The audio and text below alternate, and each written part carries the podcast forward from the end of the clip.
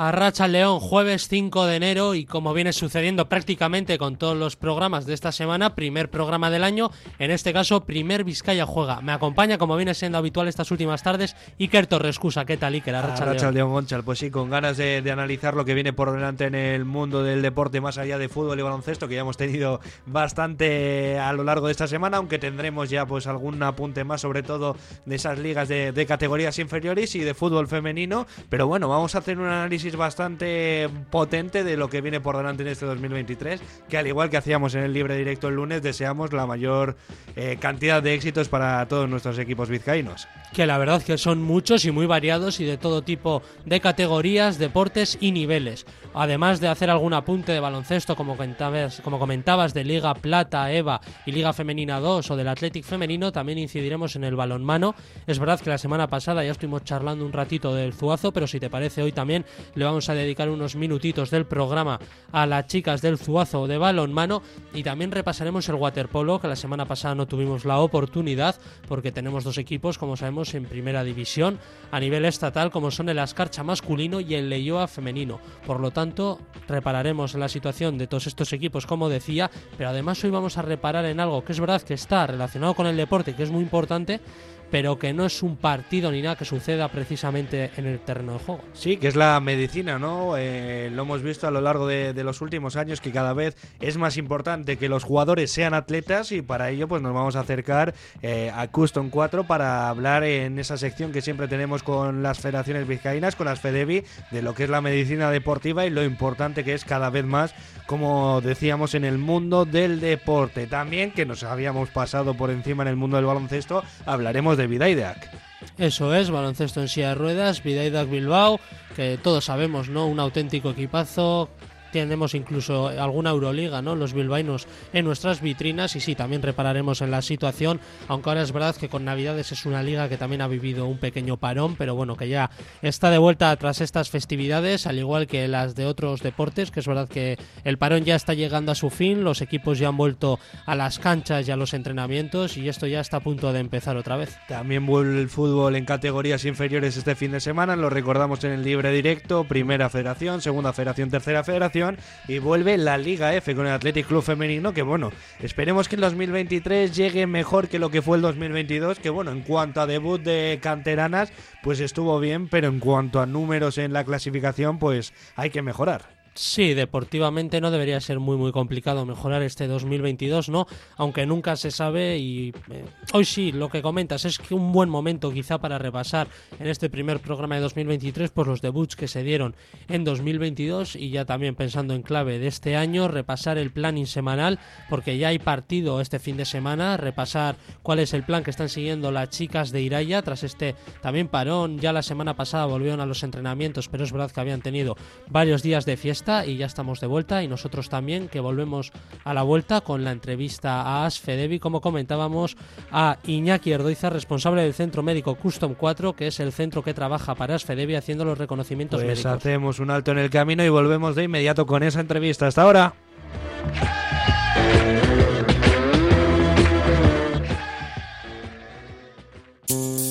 Radio Popular, la radio de Vizcaya.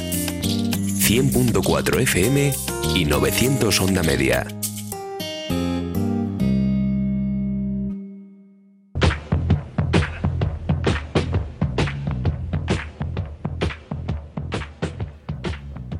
Y Gonchal, como hemos dicho antes de, la publicidad, toca hablar de un tema que yo creo que es de vital importancia dentro del mundo del deporte, sobre todo en los últimos tiempos, ¿no? Cuando los clubes, los jugadores están sometiéndose a grandes cargas de intensidad, grandes esfuerzos físicos y por ello pues los cuerpos médicos de, de los clubes son tan importantes en el último tiempo. Sí, son fundamentales no solo por la carga física que pueda llevar el jugador encima o por tener que hacer frente a alguna lesión, sino simplemente antes de empezar la temporada, ¿no? Está claro que los reconocimientos médicos son fundamentales y que cada día tienen más importancia y de hecho a día de hoy también a los chavales ya desde pequeños los clubes están obligados por las federaciones a hacerles esos reconocimientos médicos que como digo son muy importantes. Pues nos vamos a acercar hasta el Centro Médico Custom 4 para hablar a una de sus personas responsables que es Iñaki Irdoiza, Arracha León.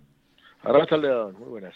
Bueno, Iñaki, tenemos entendido que del año 2000 a este último 2022 habéis hecho ya más de 120.000 revisiones médicas que dais servicio a la Asociación de Federaciones Deportivas de Vizcaya y nos gustaría saber en qué consisten esos servicios, tanto los básicos como los más avanzados y demás.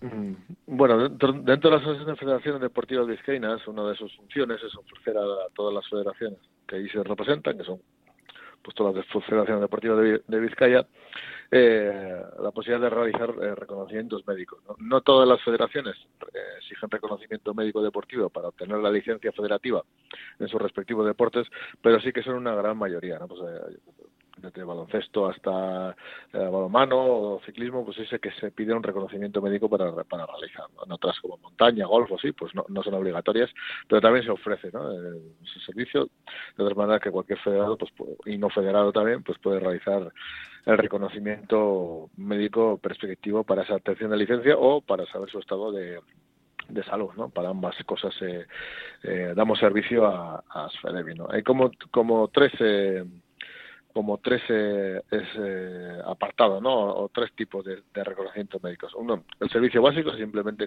con, para la obtención de una licencia, un, electro, un electrobasal, una serie de, mm. de pruebas de esfuerzo mínimas y con eso es suficiente para obtener la licencia en casi todas las, las modalidades deportivas, no en algunas, ¿no? Por ejemplo, atletismo eh, es la federación que más avanzada está en el, aspecto de la, de la prevención de de cardiopatías en el deporte y de, y de problemas que puedan tener los, sus, sus eh, deportistas y la verdad es que lo hacen muy bien porque está dividido por edades, por tipo de, de disciplina de atlética. Eh, se considera que a partir de 35 años es obligatorio hacer una prueba de esfuerzo maximal. O sea, está muy bien compartimentado todo lo que es el atletismo. El resto de deportes, pues normalmente con, una, un reconocimiento básico es, es suficiente. Pero también se hacen pruebas élites eh, pues para deportistas eh, de alto rendimiento, deportistas de resistencia. O sea, hay un montón de, de variables que hacemos ¿no? y que ofrecemos a, todo el deporte vizcaíno, tanto federado como no federado. Comentabas que el servicio más completo termina siendo a los atletas, en este caso de atletismo, pero que también las diferencias entre las diferentes disciplinas son notorias. ¿Cuál sería la más exigente en cuanto a chequeos? ¿Quizá alguna prueba de fondo o, o demás? Sí, eh, en todas las pruebas, todas las pruebas de, de fondo exigen eh, chequeos bastante intensivos. Por ejemplo, no solo ya en el, deporte federal, sino que eh, en España todavía no, pero la inmensa mayoría de, pruebas de, gran fondo, puede ser maratones o, marchas eh, ciclistas en Europa, en Francia, en Italia, se exige una prueba de esfuerzo maximal, ¿no? incluso con sellado de, de los electros eh, en el máximo esfuerzo para que el, el realizador vea que, evidentemente esa persona que va a participar en esa prueba pues está capacitada para, para la intensidad del esfuerzo que va que va a realizar ¿no? aquí en España todavía no se pide esperemos que algún día se haga más que nada por prevención porque luego eh, luego pasa lo que pasa, ¿no?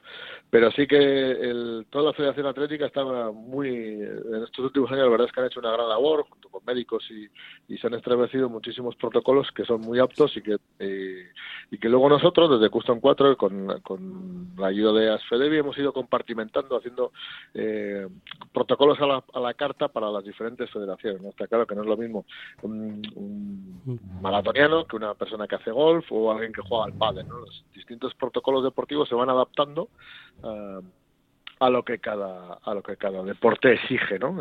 de, de control y, de, y, de, y, también de rendimiento y sí te quería preguntar por, por, ejemplo el tema de los niños no del deporte escolar si se lleva a cabo una rutina diferente o es la misma que el deporte federado no el deporte escolar es algo más eh, más simple eh, Normalmente se hace un, un, electrobasal, fundamentalmente, y se, le, les miden percentiles eh, y este tipo de cosas para ver el desarrollo del, de, del niño de la, o de la niña. ¿no? Sí que es verdad que no, no tendría demasiado sentido, sobre todo en deportes, para hacer todavía pruebas de esfuerzo maximales, porque no, no están ni siquiera preparados eh, ni desarrollados sus cuerpos para hacer este tipo de esfuerzos, pero sí que por lo menos un, un, un electrobasal deberían hacer todos, no todos los niños, no, sale, no solo ya que hagan deporte, no hagan deporte. Porque hay que tener en cuenta que un 15% de, de, de los niños, eh, estadísticamente, eh, vienen ya eh, eh, heredadas de sus, Claro, sí, la genética, imagino que... Vienen con, eso es, con, con cardiopatías que se transmiten genéticamente, ¿no? Y están ahí latentes, pueden desarrollarse, pueden no desarrollarse, pero que están ahí, saber que están eh, para su control, pues eso nos parece fundamental, ¿no? En ningún caso van a ser limitantes, pero sí que hay que saber que están en, en ese o en esa niña, ¿no? Y todas estas revisiones médicas, Iñaki, ¿cómo las gestionáis? Porque lo hemos comentado, lleváis 120.000 revisiones médicas hechas en lo que llevamos de siglo, por lo tanto supongo que la coordinación es complicada. Sí, la verdad es que el, el, el, hacer tantas revisiones médicas, unas 6.000, entre 6.000 y 7.000 al año es complicado. Pero ofertamos diferentes eh, diferentes procedimientos, ¿no? Uno pueden venir tranquilamente a nuestro centro a través de las plataformas para coger cita o lo que más hacen los clubes, sobre todo, es coger eh, unidades móviles, es decir, nosotros nos desplazamos a su polideportivo o a su local donde ellos eh, decidan y ahí se van pasar las, las diferentes eh, se van haciendo los de reconocimientos médicos. Es decir, la movilidad es, fundamental para mover también a tanta gente. Es más fácil desplazar a un médico que desplazar a, a 50 chavales, ¿no? A que, a que vengan a nuestro centro. Bastante más, más sencillo. La verdad es que no, es uno de los servicios más demandados, ¿no? Es más fácil y, y se cumple con todos los protocolos también. Luego imagino que, que ese el nivel de citas, eh, sobre todo al inicio de las temporadas, eh, se aumentará, ¿no? Serán las fechas, pues eso, agosto, septiembre, incluso octubre, para aquellas que empiezan más tarde serán las fechas de, de más exigencia. Sí, está claro. Cuando empiezan los, deportes de liga, pues baloncesto, eh, balonmano, que son los que tienen más eh, eh, más licencias tienen. El fútbol funciona aparte porque eh, el fútbol tiene su propia mutualidad deportiva y hacen ellos mismos sus propios controles. Eh, pero sí que las grandes ligas como baloncesto, balonmano, voleibol empiezan en septiembre y la verdad es que eso es la gran demanda. ¿no? Ahora, por ejemplo, en, en, enero también empiezan otra serie de, de actividades como puede ser la natación, el ciclismo que también son picos de, forma. Está muy temporalizado, por decirlo de una manera. Y a lo largo del año suelen, suelen venir pues eh, otro tipo de deportistas, ¿no? Deportistas que individualmente eh, quieren saber su estado de salud y su estado de rendimiento también, ¿no? Pues también saber que no tienes ningún problema para practicar tu deporte, pero también en qué estado te encuentras para seguir mejorando, para seguir progresando, para todo ello, ¿no? Comentabas que realizáis anualmente unas 6.000, 7.000 revisiones, por lo que me imagino que os encontraréis con problemas de todo tipo en ellas, pero normalmente ¿cuáles son los más frecuentes? Sí, es curioso porque parece que una persona que se dedica a hacer deporte pues ya está sana.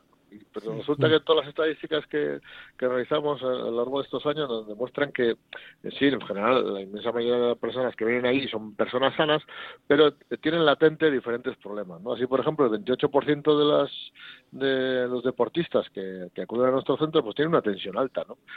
Fundamentalmente suele ser debido por problemas de estrés y, y y, unos hábitos de vida pues pues no demasiado entre comillas saludable pese, pese a que hagan deporte ¿no? que es fundamental eso está claro ¿no? Eh, también detectamos que el 32% pues no lleva una dieta demasiado equilibrada es decir se come lo que se puede y, cada vez se está aumentando más el consumo de productos ultraprocesados que son todo lo contrario lo que debe ser una alimentación natural y sana y, eh, y precisamente que complemente la actividad física que, estamos realizando ¿no? también vemos que en, muchos deportes, eh, sobre todo en, carrera a pie, eh, sobre todo en deportes no federados, la gente se lesiona muchísimo. Es decir, un 73% eh, han manifestado a lo largo de este tiempo que se han, que se han lesionado. ¿no? Pues, esto es sobre todo debido a, a una mala técnica. O sea, se hace deporte sin demasiado control. ¿no? En, eh, sobre todo fuera del, ya digo, el aspecto federal, porque una persona que está dedicada, que está en un club de baloncesto de balonmano, evidentemente va a tener eh, herramientas técnicas, entrenadores, preparadores para que esa técnica sea, sea buena y se lesionen menos eh, que una persona que, por ejemplo, corre o hace ciclismo por su, por su cuenta, ¿no? Pero es un dato bastante interesante, ¿no? Y luego también el 18% de los deportistas eh, tenían latentes o, se han detectado arritmias o diferentes problemas coronarios, ¿no? Durante ese ejercicio. No son, ya digo que son factores limitantes, ya digo, los casos limitantes eh, son muy, muy, muy, muy poquitos, eh, grandes cardiopatías, pero que ya eh, alguien que ejerce deporte ya va a notar antes que, que están ahí, ¿no? Entonces, pero no son problemas limitantes, pero hay que saberlos para que están ahí. ¿Para qué? Para adecuar la actividad eh, la actividad física a, ese factor limitante, entre comillas, y tener una prevención y un control a lo largo de los años de cómo va evolucionando pues ese, ese problema no cardíaco en este caso. Al hilo de lo que comentabas, ¿no? Del hecho de que los deportistas que están federados o están también bajo el amparo, ¿no? De, clubes y pueden estar más controlados. No sé si trabajáis mano a mano con los clubes más allá de, estas revisiones para llevar una dieta equilibrada o con nutricionistas o, cómo funciona hay, hay clubes que se ponen en contacto con nosotros para sobre todo temas biomecánicos, de gestos, eh, gestos deportivos, sobre todo en ciclismo, en, y en, y en atletismo para, pues, para hacer eh, enseñarles técnica, o hacerles ajustes biomecánicos, por ejemplo, sus bicicletas para que para que esa lesión no llegue a producirse o por lo menos se minimice, ¿no? Sí que trabajamos con, con diferente gente. En, de hecho, aparte de eso, en ciclismo profesional, por ejemplo, pues trabajamos con el Jumbo Visma, con, con gente como Van y, todos estos, ¿no? aparte de, lo que es el deporte vizcaíno. Así que también os codeáis, digamos, con la élite de varias disciplinas, más allá fuera De, este territorio. Sí, sí, aparte, sí, sí, eso es, digamos, eh, preparación física o, o ajustes biomecánicos. Todo lo que es el rendimiento, yo en los últimos años he sufrido un un gran avance, ¿no? tanto científico como, como de medios y de, y de cuantificación. ¿no? tener datos hace que puedas mejorar. Si no puedes medirlo, pues es muy complicado eh, mejorar. Simplemente por, por sensaciones o por, por intuición, pues la verdad es que es complicado mejorar. Todo esto ha mejorado muchísimo, las técnicas, eh, la tecnología, hay elementos que se pueden llevar encima para monitorizar perfectamente al, al deportista su, su gesto. Lo veis todos los días en el Atleti, ¿no? Todos van monitorizados, todo, aparte de ponerse la camiseta y, el, y, el, y las botas para hacer el entrenamiento, todos llevan sus bandas, todos saben cuánto se ha corrido, a qué intensidad, a qué no sé qué. Todo eso hace precisamente que eso, que, que, se pueda, primero, en el caso del fútbol, por ejemplo, del Atleti, que se pueda eh, minimizar el riesgo de lesión, nunca va a ser cero, está claro, porque es un deporte eh, muy intenso, pero sí que se minimiza y también se sabe el estado de, forma del, del, jugador o del, del, ciclista o del atleta y se puede determinar cargas de trabajo individualizadas, trabajo específico, sistema de alimentación. O sea, todo eso lo ha mejorado y, en eso la verdad es que estamos pues, bastante a la vanguardia de todo esto. Y aquí para terminar y en vista de la gran importancia que tiene la medicina deportiva, cuéntanos cómo podríamos contactar con vosotros ¿no? y aquellos oyentes que estén interesados en acudir a donde vosotros.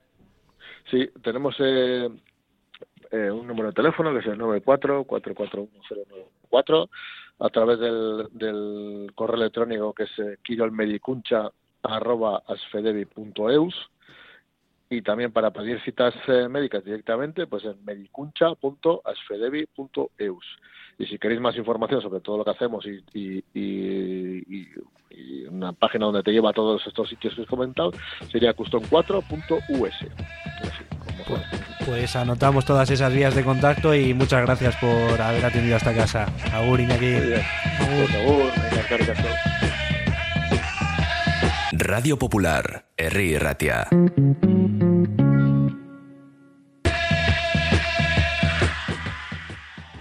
Pues la verdad que apuntes muy interesantes los que nos ha dado Iñaki, porque como decíamos es de vital importancia en los últimos tiempos estar con buena salud para afrontar los diferentes retos deportivos que tienen nuestros equipos, así que espero que también les haya servido como consejo a nuestros oyentes. Sí, más allá del papel que cumplen junto con Asfedevi, que al final muchos es verdad que llegan mediante clubes, ¿no? Y esa, digamos, esa parte la medio dirigen sus clubes de origen, pero sobre todo los particulares, últimamente en muchas carreras no lúdicas, pero sí de media distancia que se hacen en ciudades y que mucha gente no deportista se anima a hacer y solemos acabar no, no con tragedias, a veces sí, pero sí que suele haber sustos de problemas serios y lesiones serias que sufren corredores que no están preparados, por lo tanto siempre es bueno hacerse un chequeo médico antes de competir. Pues cerrado el tema de la medicina deportiva, nos metemos de lleno ya con el mundo del baloncesto.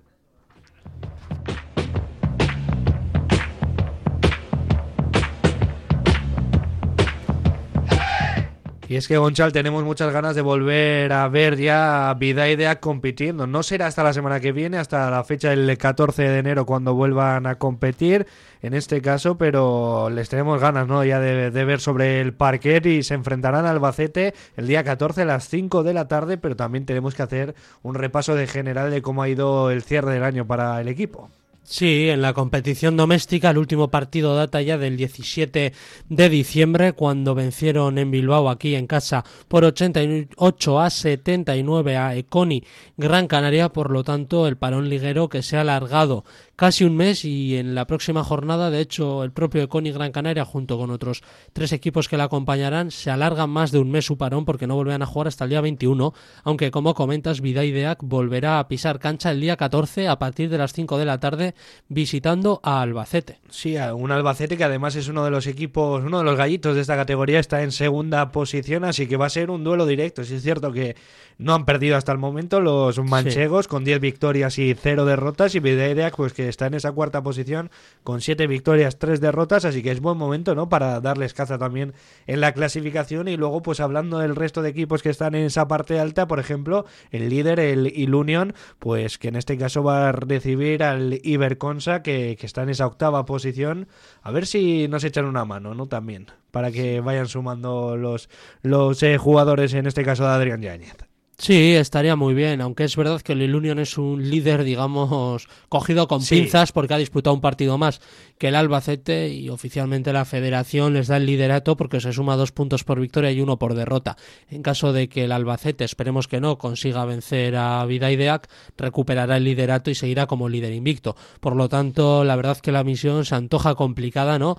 Ir a visitar la cancha de un conjunto que ha ganado los 10 partidos que ha disputado. Pero bueno, también hay que tener en cuenta que los nuestros, los chicos de Vidaidac, son otros equipos punteros de la categoría, por lo que tampoco sería un sorpresón que lograran hacerse con la victoria. Y cerrando ese repaso de los equipos que están por arriba, en tercera posición, justo delante de Vidaida, que está Fundación Aliados, que se Sí. enfrenta a Juventud el 14 de enero, como decimos, a las 4 de la tarde. A ver si también en ese sentido pues consiguen sacar algo los de, de Juventud, que les eche también esa mano necesaria Sí. para Vidaideac. Porque en este caso sí que estamos más igualados, con 8 victorias y 3 derrotas. Sí, Así que tienen un partido más, que es verdad que hasta que se recupere lo seguirán teniendo, pero en caso de victoria, digamos que a pesar de ir por detrás, Sí. realmente le sacas ese partido, medio partido de ventaja a falta de que jueguen ellos. Y Juventud, que veremos si pueden, en este caso con la Fundación Aliados, porque la verdad que la situación del Juventud no es precisamente una, dos victorias y ocho derrotas, pero bueno.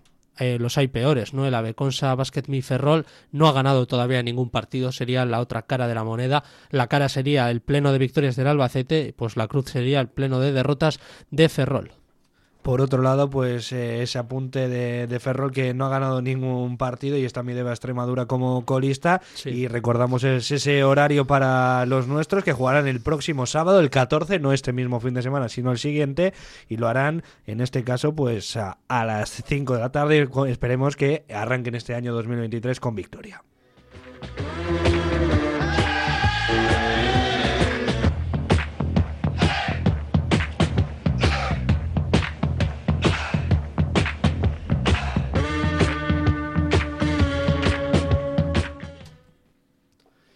Y nos vamos ahora, Iker, al Polideportivo Larrea, si te parece, porque es el momento de repasar la Le Plata, una Le Plata que teníamos ya bastantes ganas de analizar, porque la verdad que los últimos días estábamos prestándole mucha atención a Bilbao Basket y a lo Guernica Vizcaya y siempre nos quedamos un poco cortitos con Plata, Eva y Liga Femenina 2 y teníamos ganas y la verdad que la oportunidad que se nos presenta hoy es perfecta. El último partido del Sornocha, como es lógico, data del año pasado, ya que jugaron el 28 de diciembre en casa frente a Enrique Soler y vencieron por 83 a 70. Están en una buena dinámica, la verdad. Sextos clasificados de la tabla, igualados con el quinto. Es verdad que con dos victorias y dos derrotas en los últimos cuatro partidos de balance, pero las sensaciones y la dinámica no es mala del todo y el basquetaveras en este caso es bastante más positivo que el de Ponferrada. Sí, es cierto que- conjunto con el que que venían de dos derrotas consecutivas antes de esta última victoria para cerrar el año frente a Enrique Soler. Eso pues le da ese aliciente de, de seguir en esa parte alta de la clasificación con 21 puntos. Están en una buena dinámica, como decías, y esperemos que esa buena dinámica se acumule de cara al inicio de, de este año 2023 y juegan este mismo fin de semana ya y lo harán a las seis y media de la tarde del sábado y lo harán en Ponferrada, en el Bierzo.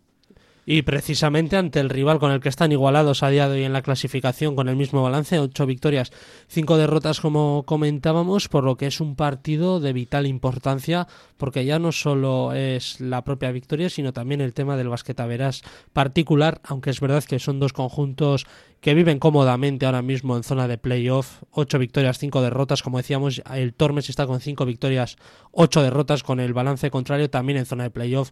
Por lo tanto, debería realizarse una catastrófica segunda vuelta para caerse de esas posiciones, pero es importante todos y cada uno de los partidos porque ya no es solo el ir al playoff, sino intentar entrar lo más arriba posible.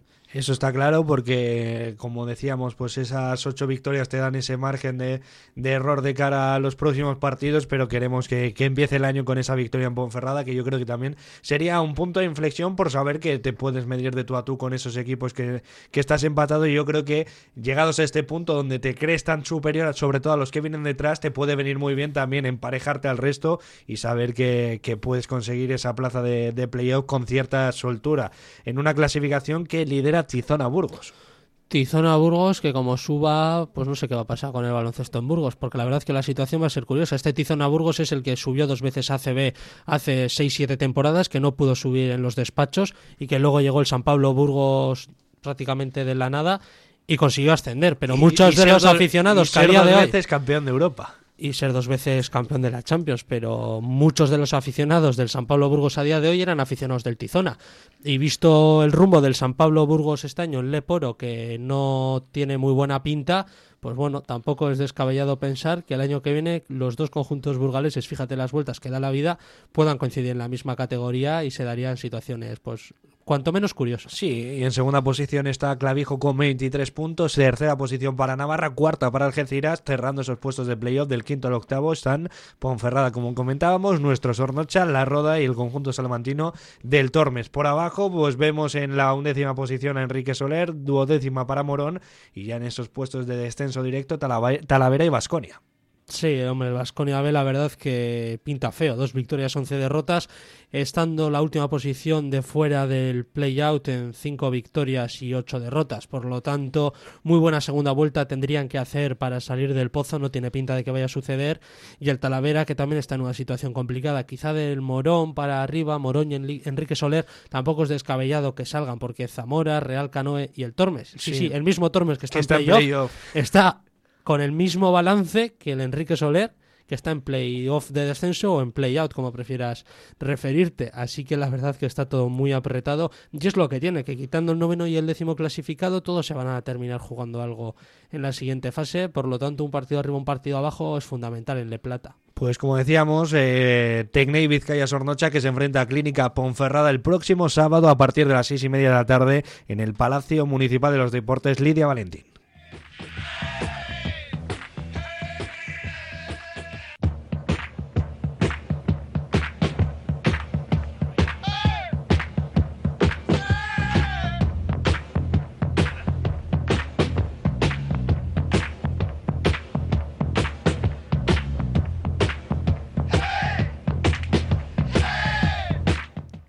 Y bajamos un peldañito más para irnos a Liga EVA, que aquí sí tenemos mayor representación vizcaína. Sí, la verdad es que tenemos cuádruple representación vizcaína con Fundación Bilbao Basket, Guecho, Santurchi y Tabiraco. La última jornada sucede lo que sucedía antes con Vidaidac, data de mediados de diciembre, aunque al menos esta vez no habrá que esperar hasta mediados de enero para retomar la competición porque vuelve este mismo fin de semana. Así que si te parece, Iker, repasamos los resultados de esa última jornada.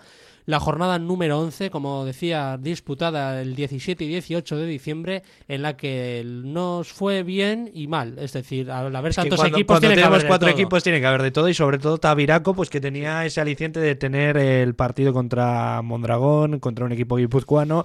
Te puede dar un poquito más de morbo, pues nada, no fue bien para los de Tavira. 73-62 en ese partido. Por otro lado, Gecho Saski, que sí ganó, lo hizo por la mínima 73-76 a Filipenses. Sí, eh, partido y victoria importante, ¿no? Porque Filipenses era un equipo que llegaba a ese encuentro por detrás en la clasificación que Guecho, pero al final de visitante es complicado ganar y más en estas categorías, por lo tanto cada partido es clave y victoria de mérito e importante las que consiguieron los de la margen derecha. Otros de los nuestros, la Fundación Bilbao Basket, que sigue arriba tras vencer por 86 a 68 a Raisán Paz Pielagos, una Fundación Bilbao Basket que empezó muy muy bien la temporada, recuerdo un invicto creo que fueron de cinco fechas hasta que cayó la sexta jornada precisamente, también disputando uno de los partidos en Miribilla. Y es verdad que respecto al cocinas.com, que es quien actualmente la clasificación, pues se ha descolgado, porque el líder no ha perdido todavía, lleva 11 victorias en 11 partidos y la Fundación Bilbao Basket que por el contrario ha vencido en 8 y ha perdido en 3, lo cual es una pena porque si se mira el, el averaje general tampoco es tan malo el de la Fundación Bilbao Basket comparándolo con los de sus perseguidores a los que tan solo tienen una victoria, ¿no? Por lo tanto, es verdad que los rivales están sabiendo rentabilizar muy bien. Y volvemos y retomamos el hilo y el Santurchi en esa jornada que cayó por muy poquito en casa por 74 a 76 frente a Kant Basket. Así que tienen ahora la oportunidad de esos equipos que no consiguieron ganar de empezar el año con buen pie, de pedir un regalo a los Reyes, a ver si, si llega en forma de victoria, ¿no? Y tenemos pues partidos importantes. Guipúzcoa Basket se enfrenta a Santurchi, será el domingo a las 12 del mediodía, si no me equivoco. Por otro lado tenemos a Fundación Bilbao Basket, que en este caso lo hará el sábado a las 8 de la tarde frente al líder, precisamente. Tenemos partidazo, primero contra segundo. Y por otro lado, pues para cerrar este repaso de los vizcaínos, de los partidos que van a tener este este fin de semana. El domingo a las once y media jugará Guecho, lo hará en casa frente a los Arcos Solares y cerrará la jornada en cuanto a Vizcaíno se refiere, pues con ese partido de Tabiraco que se enfrentará a Filipenses que será el sábado a las 7. Eso es, ahí quedan los cuatro partidos. Quizá destacamos ¿no? el de Fundación Bilbao Basket frente a cocinas.com. La verdad que tampoco nos ha resultado muy difícil teniendo en cuenta que son el primero y el segundo. Y hombre, en cuanto a la pelea por la primera plaza, digamos que es una final. Porque son ya tres victorias de ventaja en la que si cae son cuatro y averaje. Así que... Pero si ganas cambia la película. y cambia la dinámica. Sobre todo ese optimismo, esa ese aura de superioridad que puedan tener los líderes eh, se va un poco porque ven que el que viene detrás le va a pisar los talones. Y eso es importantísimo. Sí, ven que no, para empezar el Bilbao Basket ve que no son invencibles, que pueden caer, que se les puede ganar y ellos también quizá les pueda afectar el que a pesar de estar realizando una temporada brillante y una trayectoria envidiable, realmente en caso de perder les tienen a ya el segundo clasificado pisándoles los talones y además otro factor importante sería que el partido de la segunda vuelta se disputaría en Bilbao. Claro, eso es importantísimo también porque tienes ese aliciente de que luego cuando te estés jugando las habichuelas, como se suele decir, partes con esa ventaja de, jugar en tu pabellón. Y bueno, si ya para cerrar con Liga EVA, pues recordamos las posiciones donde están los nuestros. En segunda posición vemos a Fundación Bilbao Basket, por otro lado en quinta posición están en buena dinámica también los hombres de Giecho Saski. Por otro lado, tenemos a Santurchi en esa décima posición y a Tabiraku, como ya comentábamos al inicio, pues que está ahí en, en la zona trágica, en la zona que te tienes que poner las pilas sí o sí. Sí, sí, es verdad que tienen dos victorias de margen respecto al colista, pero la es que van penúltimos. Hay que intentar ir tirando para arriba partido a partido y para eso pues todos los partidos son importantes y mismamente el del próximo fin de semana de, recibiendo a Filipenses, que es un equipo que tampoco lleva una trayectoria muy bollante, pues es clave.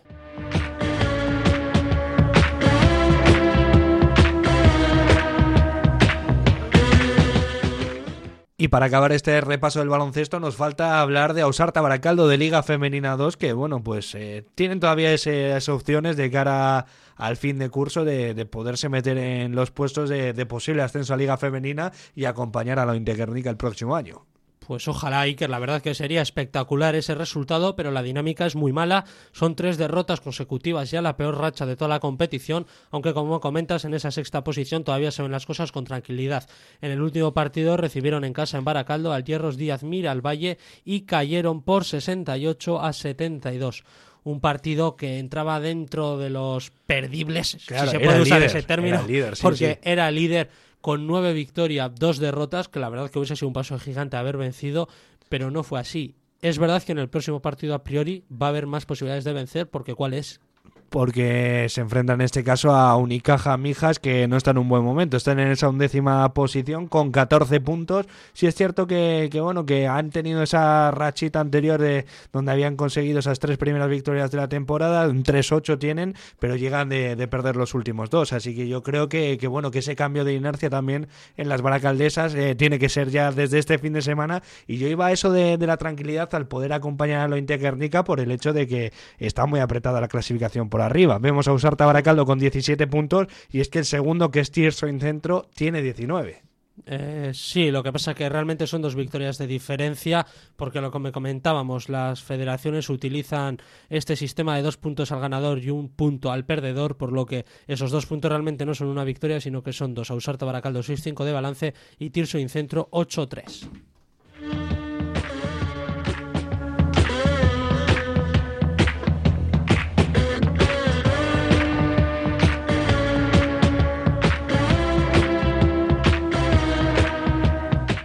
Y Gonchal, continuamos en el parquet, pero en este caso cambiamos de balón para hablar de balonmano y de la Liga Guerreras, donde tenemos un representante, las chicas de Zuazo. Sí, tenemos a las muchachas del Zuazo, una Liga Guerreras que ya han transcurrido 10 jornadas y en las que actualmente están precisamente en décima posición con 6 puntitos, es verdad que no son muchos, que actualmente pasarían a formar parte del grupo Permanencia conjunto con las otras tres últimas clasificadas más ellas, es decir, las últimas cuatro van a estar en ese grupo permanencia y que ahora mismo están a tres puntos de huir de él, que tiene que ser el objetivo de aquí a lo que queda de temporada, porque es verdad que todavía queda toda la segunda vuelta. Así que margen hay. Es verdad que queda un partido para cerrar la primera vuelta y que se antoja complicado, pero al menos el último partido fueron bien las cosas. Sí, fueron bien las cosas porque jugaron ese último duelo el día 22 y ganaron por 33-30 al Guardés. Sí es cierto que algunos de los partidos se disputaron la semana pasada y por lo tanto no han sabido realmente la diferencia con, con el resto de, perseguidores o con el resto de equipos hasta el pasado jueves, pero bueno, es aliciente, ¿no? Cerrar el año con, con victoria y esperemos que, que, lo puedan empezar, pero van a tener un duro eh, hueso para, para roer de cara a la próxima jornada porque se enfrentan a ver a Vera. Sí, hombre, la verdad es que es el peor rival posible, ¿no? Al que te tienes que enfrentar si tu objetivo es obtener la victoria para cambiar la dinámica y ir tirando para arriba, pero al menos podemos confiar en que el partido se juega en la Cesarre. Así que si algo bueno puede tener, pues es eso y que el factor cancha habrá que hacerlo valer con bastante público y bastante apoyo, porque la verdad que todo ayuda, va a sumar de cara a este partido. Pues ojalá sea así, pero no lo sabremos hasta el próximo fin de semana.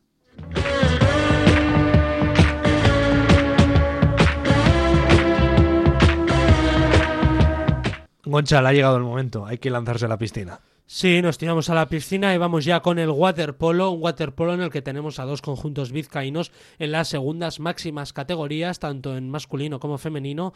En el caso del masculino tenemos a los chicos de la Escarcha y en el femenino a las chicas de Leyoa, aunque como comentábamos fuera de micros, todo queda en casa. Sí, los dos equipos Leyoa Terras, en este caso pues a Escarcha en primera división masculina, que bueno, está en esa cuarta posición con siete partidos disputados hasta el momento, cuatro victorias, tres empates, tres perdidos, perdón, sí. tres partidos perdidos y y, bueno, que no vuelven a jugar hasta la próxima semana, que van a jugar precisamente en su pabellón, en su piscina, frente a Navarra. Así que a ver si le van mejor las cosas que en ese último partido donde no pudieron conseguir la victoria frente a los catalanes del Badía. Sí, un partido en el que nos tenemos que retrasar hasta el 17 de diciembre, como nos ha pasado antes en otros deportes. Ha habido prácticamente un mes de parón y es verdad que fue una derrota hasta cierto punto sorprendente. Sí, porque fue venía por abajo. Fue la segunda victoria del Badía en toda la competición, pero estas derrotas son las que duelen, sobre todo cuando estás ahí arriba y parece que puedes estar peleando por objetivos altos. Y un grupo B, en este caso la primera división masculina, que lidera el Montjuic. En segunda posición vemos al Premia, en tercera la Latina y en cuarta posición pues encontramos a Ascarcha. Como decíamos, también hay que hablar, obviamente, del Leyoa, que en este caso, pues en la primera división femenina, en el grupo A, pues son terceras con 14 puntos y están a dos del liderato que ahora mismo lo marca, pues como viene siendo habitual en el mundo del waterpolo, un equipo catalán, el Horta. El Horta, un Horta que la verdad que está haciendo junto con el Canoe temporadas escandalosas, la un, todo victorias, ocho victorias en ocho partidos, y el Canoe siete victorias en ocho partidos, evidentemente se enfrentaron entre ellas, y en este caso el Horta se llevó el gato al agua, por lo que el Canoe suma esa derrota, pero fíjate para que tengas una idea de la diferencia de nivel que hay, tiene el Horta 114 goles a favor y 51 en contra, el Canoe 124 a favor y 58 en contra, y el tercer clasificado, que en este caso son las nuestras, las del Leyoa, 91 goles a favor, 82 en contra. Por lo tanto, a lo máximo que se puede aspirar siendo realistas es a donde están. Es a donde están. En esa tercera plaza, con seis victorias, dos derrotas, una buena dinámica, cuatro victorias consecutivas. Por lo tanto, es verdad que el momento es bueno.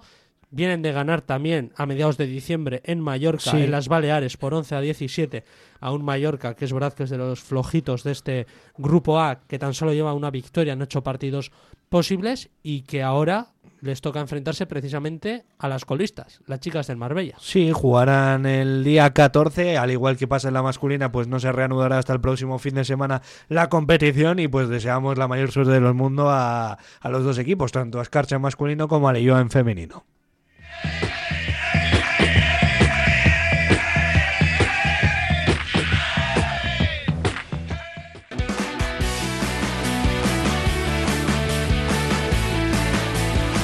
Te acompaña Radio Popular, Herri Ratia Suekin.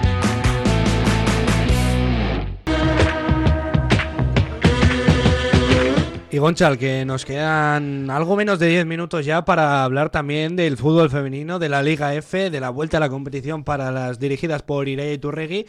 Y no ha sido un buen año para las cachorras, pero bueno, han emergido algunas eh, futbolistas que, que, van a ser muy importantes de cara al futuro. Tras las marchas tan sonadas, por ejemplo, de Lucía García o Ainhoa Moraza, pues es bueno, ¿no? Ir rescatando poquito a poco nuevas jugadoras que vienen pisando fuerte desde atrás y se han producido, si no me equivoco, cuatro debuts este año. Cuatro debuts en este 2022 en el año natural, los de Sara Ortega. Bueno, este año 2022 no, a ver si van a pensar los oyentes que no estamos en directo, ya estamos en 2023, pero queremos referirnos al año que cerramos eh, hace muy poquito. Eso es, y nos referimos a los debuts de Sara Ortega, Yone Amézaga, Anne Elexpuru y Maite Zubieta.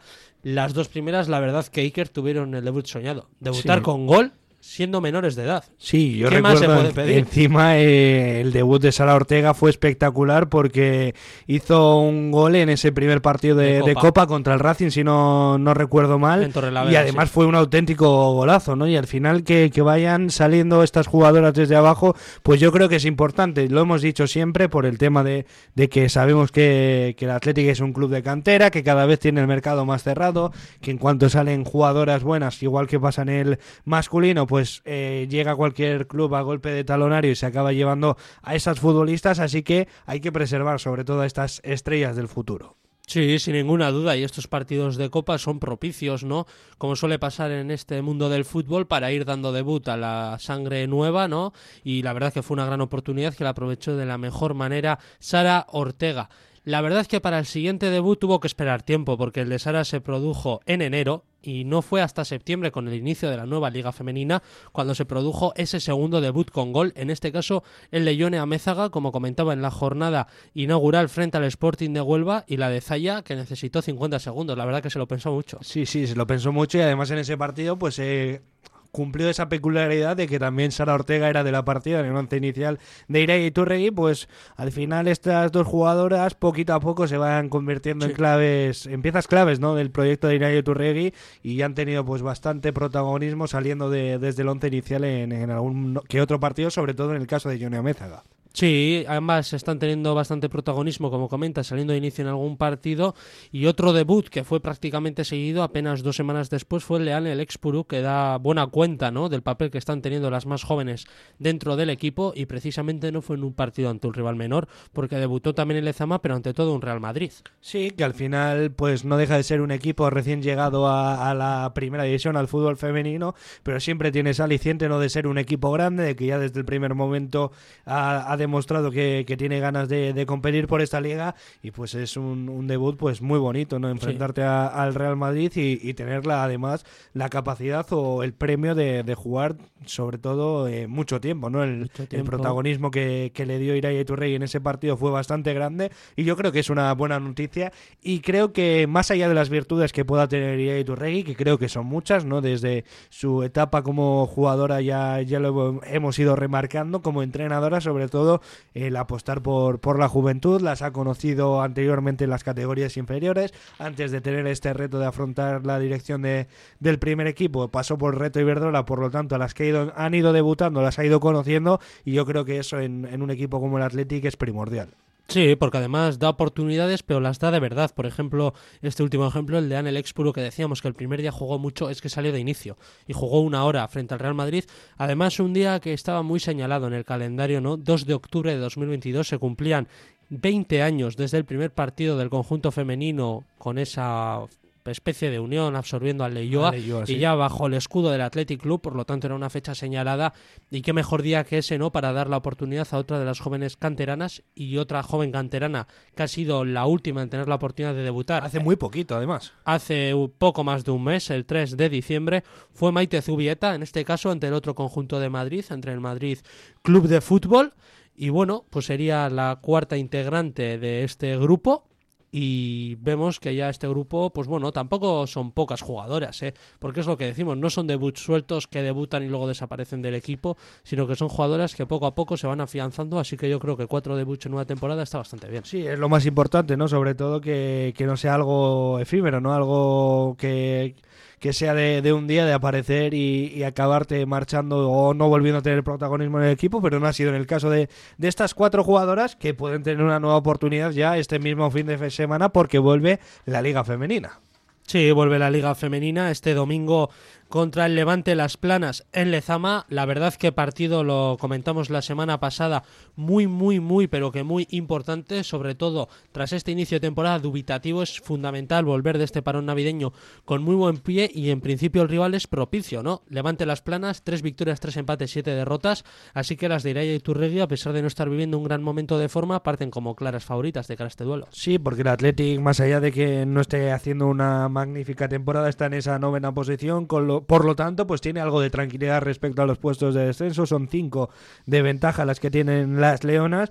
Y bueno, pues Levante las Planas está en esa decimotercera posición con 12 puntos, que, es un margen bastante grande el que tiene el Athletic, así que yo creo que, hay que ganar sí o sí, además aprovechando ese factor que diferencial que debe ser Lezama eh, con el apoyo del público. Y es que tenemos ya la jornada que arranca este mismo sábado a las 12 del mediodía. Vamos a repasar, si te parece, los partidos que tenemos por delante, porque al final no hay que quitar, no hay que despegar el ojo de las pantallas, porque sobre todo con esa poca diferencia que hay con, con esos puestos de, de abajo, aunque sí es cierto que tienen esa seguridad de, de tener cinco puntos de ventaja, pues hay que mirar también hacia arriba, ¿no? ¿Por qué no? Parece complicadísimo llegar a esos puestos europeos, sobre todo por el hecho de que no haya una Europa League y que el tercero ya sea el, único- el último en conseguir competición europea, que son 28 puntos los que tiene el Real Madrid.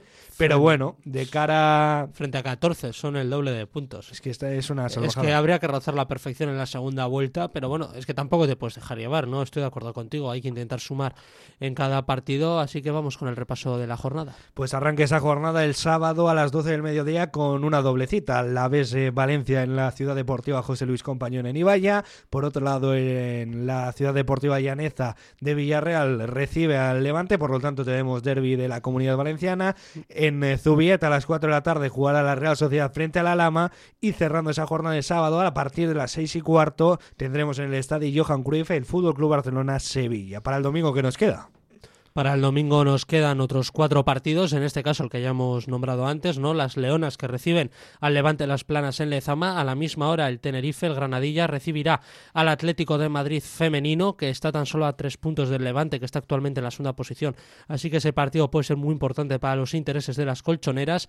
Un ratito después, a las doce y media, el Real Betis recibe en su ciudad deportiva al Sporting de Huelva y cerrará la jornada el derby madrileño Madrid Club de Fútbol frente al Real Madrid a partir de las seis de la tarde. Cuando veo este partido, Madrid Club de Fútbol Femenino, Real Madrid, me viene a la imagen esa, bueno, me viene a la cabeza esa imagen de Spider-Man eh, señalándose a otro Spider-Man, ¿no? Porque al Sí. final nacen de, de lo mismo, ambos querían llegar a ser el, el Real Madrid y al finalmente pues ha habido dos proyectos totalmente diferentes que están ahí, que se enfrentarán para cerrar esa jornada en la Liga F. Para cerrar ya ese repaso al fútbol femenino, nos queda un minutito por delante, pues vamos a hablar de cómo ha ido el plan de trabajo para las de Iraya y Turregui, que hoy jueves han tenido entrenamiento a las 11 de la mañana y que vienen entrenando desde, desde la semana pasada con dobles sesiones, por ejemplo, la que tuvieron también en el día de ayer, que entrenaron a las 10 de la mañana y a las 3 y media, no paran. No paran, hay que recuperar quizá esos entrenamientos perdidos, entre comillas, del periodo navideño.